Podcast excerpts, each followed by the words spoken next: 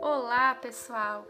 Aqui quem fala é a professora Eliana, da equipe de artes visuais do IBC. Esperamos que estejam todos bem. Neste episódio do podcast Ateliê Sensorial, preparamos um roteiro de estudos sobre os conceitos que trabalhamos nas aulas de algumas disciplinas técnicas do primeiro bimestre de 2021, que corresponde ao primeiro semestre de 2020 do curso técnico em artesanato e design, com o objetivo de retomar o que já estudamos.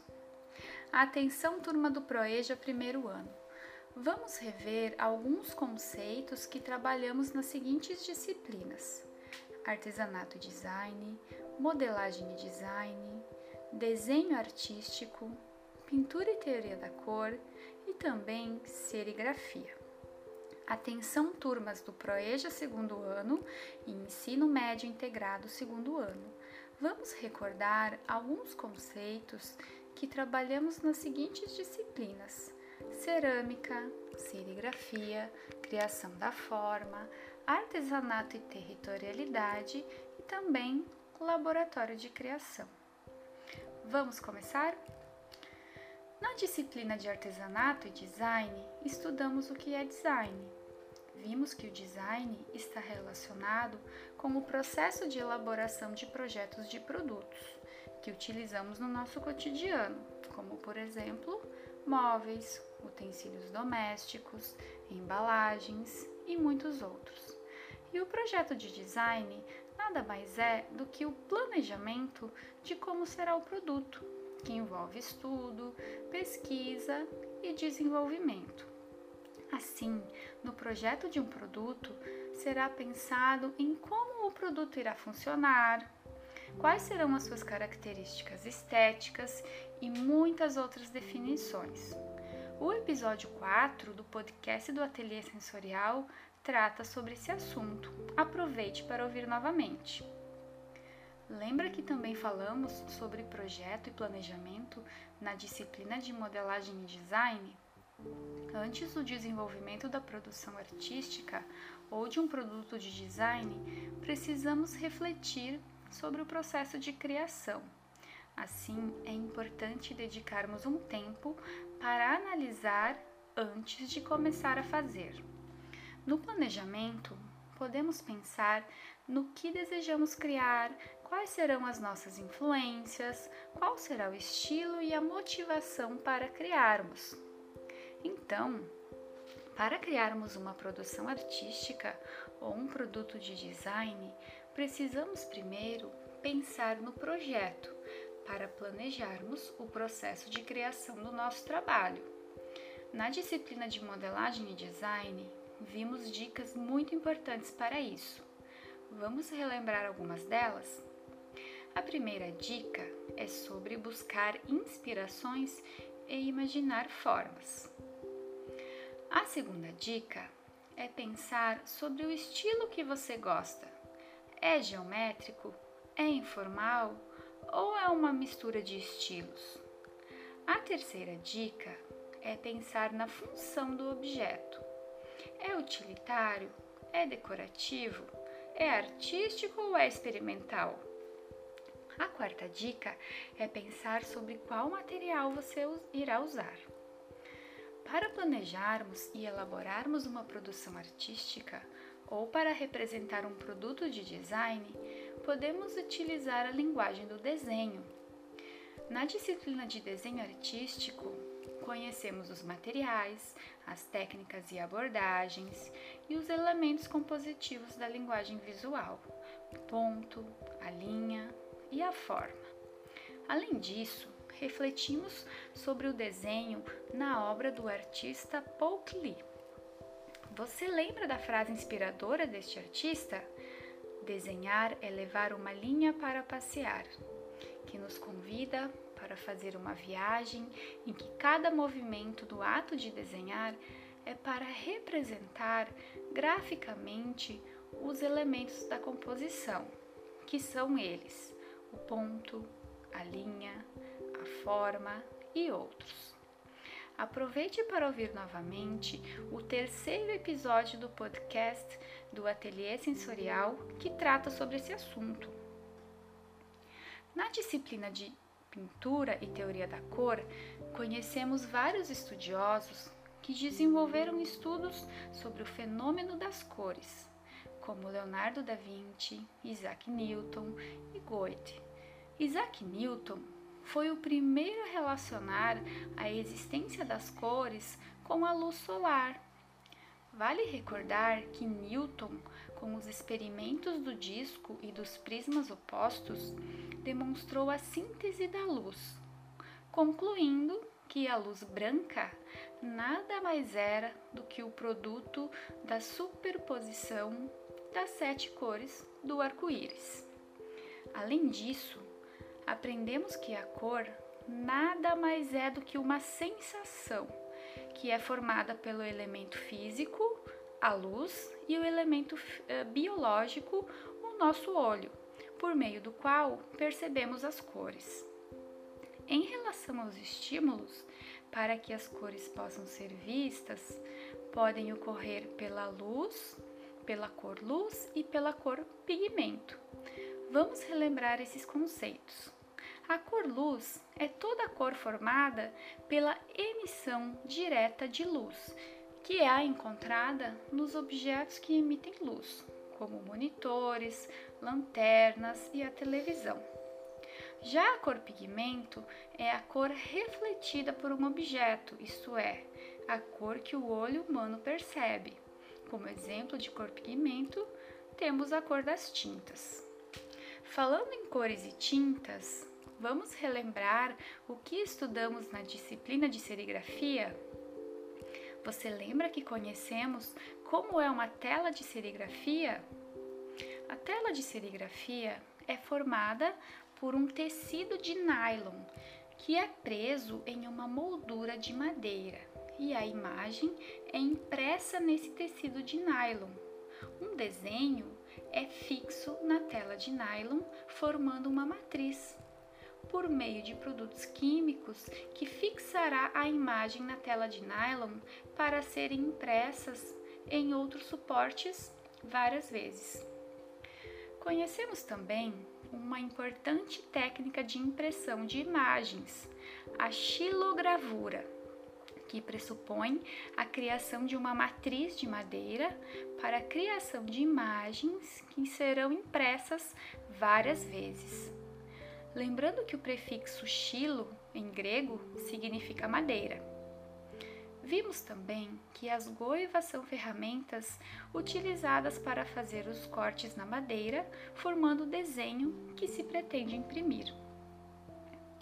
Na disciplina de serigrafia, conhecemos também o movimento artístico chamado pop art, que surgiu na segunda metade do século XX nos anos de 1960, após a Segunda Guerra Mundial, e foi um dos primeiros movimentos artísticos a iniciar a arte contemporânea. Esse movimento está relacionado aos temas do consumo e faz uma crítica ao consumo excessivo estimulado pelas mídias, como a TV, o rádio, os cartazes, as revistas, o cinema, a revista em quadrinhos, os super-heróis e muitos outros. Você lembra qual é o artista desse movimento que comentamos nas nossas aulas? É o artista Andy Warhol, que fez obras por meio da reprodução em série, utilizando a serigrafia para mostrar exatamente o que a mídia fazia com o uso excessivo de imagens de celebridades e produtos da época, reproduzindo imagens dessas pessoas e objetos várias vezes e transformando em obras de arte. A serigrafia é até hoje muito utilizada pela sua capacidade de reprodução de imagem em série, ou seja, muitas cópias de uma mesma imagem. Na disciplina de cerâmica, aprendemos que a cerâmica é a arte que trabalha com os quatro elementos da natureza. Você lembra quais são esses quatro elementos? São eles a terra, a água, o ar e o fogo. A terra, a argila, é o elemento básico da cerâmica, comumente conhecido como barro. Mas para que a argila possa ser modelada em objetos utilitários ou artísticos, é necessário incluir a água para umedecer a argila. Porém, para que estes objetos modelados sequem e apresentem resistência, transformando-se de fato em cerâmica, é preciso contar com a aplicação de outros dois elementos na natureza: o ar e o fogo. Então, podemos dizer que a cerâmica resulta de um ciclo dinâmico entre os quatro elementos da natureza: a terra, a água, o ar e o fogo. Conhecemos também a origem da palavra cerâmica, que é derivada do grego kéramos, que significa substância queimada. Em relação à aplicação da cerâmica, vimos que ela está presente na fabricação de louças de mesa, de louças sanitárias, na decoração arquitetônica, como nos azulejos, por exemplo. Além disso, estudamos que a atividade de cerâmica é um trabalho que requer um conjunto de conhecimentos para se alcançar um resultado satisfatório. Um processo que ainda hoje envolve desde a localização, a disponibilidade, a qualidade a coleta da argila na natureza ou a compra deste material em comércios e lojas especializados, passando ainda pela sua preparação, a modelagem, a decoração, a secagem, até chegar à queima em uma fonte de calor de temperatura elevada de no mínimo 600 graus Celsius, podendo chegar até a 1350 graus Celsius, modificando irreversivelmente a sua forma, cor e também a sua textura. É importante também relembrarmos que durante a atividade do trabalho em cerâmica, seja a mão livre ou no torno, o artesão ceramista deve levar em conta procedimentos importantes para não se correr o risco de quebrar as peças durante a queima. Você lembra desses procedimentos? Vamos relembrar alguns que vimos em aula. A peça precisa ser confeccionada de forma homogênea. Não pode ser maciça, mas sim oca. A superfície da argila não pode conter bolhas de ar e a peça deve estar totalmente seca para ser levada às queimas. Quando criamos uma peça de cerâmica, uma caneca ou a estampa para uma camiseta em serigrafia, pensamos em qual será a forma, a textura, as cores da caneca ou as formas, as cores e o tamanho da estampa para a camiseta, não é mesmo? Todos esses elementos que pensamos na hora de criar uma caneca ou uma estampa para uma camiseta, eles fazem parte da linguagem visual que estudamos na disciplina de criação da forma. Vimos que para ler uma imagem é muito importante entendermos os elementos básicos da composição visual presentes na imagem. Então, para comunicarmos uma ideia, um sentimento, uma informação ou qualquer outra coisa por meio dessa linguagem não verbal, precisaremos conhecer, entender e saber usar os elementos que a compõem. Os pontos, as linhas, os planos, a luz, os tons, a intensidade de claro ou de escuro, as texturas, as cores, as formas, as escalas, as dimensões e o movimento. Todos esses elementos são utilizados pelos artistas e não estão dispostos de qualquer maneira em suas obras. Cada elemento, cada detalhe é intencional, ou seja, tem um objetivo. Deste modo, este conjunto de elementos que estrutura a arte visual pode ser ensinado e aprendido. É interessante destacar que tais elementos carregam consigo os sentidos e os significados que estão relacionados à nossa sensibilidade, fazendo referência, portanto, ao período histórico, ao território e à cultura. Na disciplina de criação da forma, conhecemos o artista Kandinsky. Vimos que ao longo de sua trajetória, ele buscou desenvolver uma teoria da arte que dialogasse entre as suas obras, as suas palavras e o espectador. Segundo Kandinsky, o espectador ele deve ser capaz de ouvir o som das obras. O termo som aparece em seus textos como uma metáfora de origem musical para indicar a tensão da forma e o efeito visual e emotivo que ela gera.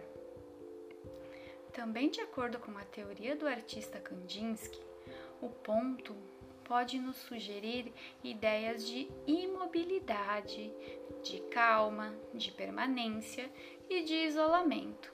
Já a linha pode nos transmitir a ideia de movimento, mais agitado ou menos agitado, dependendo da sua forma ou de sua direção.